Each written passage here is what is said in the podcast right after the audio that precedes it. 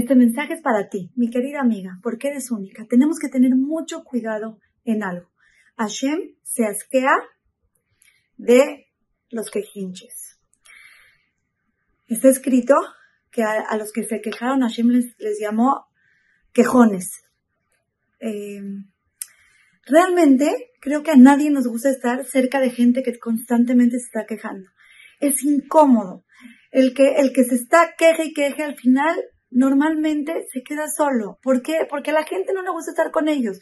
Hashem es nuestro amigo leal, el único real amigo. Y está escrito que los amigos se separan de las personas que se quejan. Hashem está escrito que se asquea, acaba asqueándose de tanta queja. ¿Cuántas veces nos quejamos en el día? ¿Cuántas veces nos quejamos de cosas que, cuánto puede escuchar Hashem de quejas y quejas de su mundo tan hermoso? Tenemos que aprender a poner en una balanza nuestras bendiciones y a ver si después de ver todo lo que tenemos nos atrevemos a quejarnos.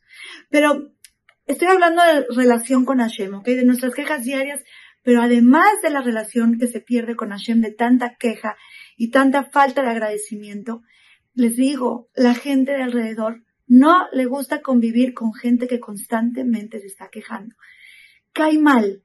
Eh, contagia, contagia de mala vibra. Tenemos que ser gente positiva. Al contrario, tenemos que aprender a ver las bendiciones del mundo. Tenemos que aprender a ver lo bonito del momento. Una persona que, que constantemente está viendo lo bonito del momento es una persona que va a estar feliz, que va a irradiar alegría, que va a contagiar a los demás con alegría y es una persona que siempre va a estar acompañada.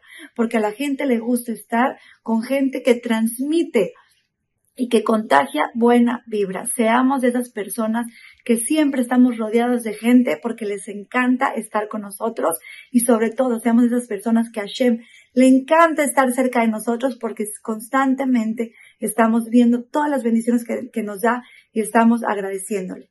Las quiero mucho y les mando un beso.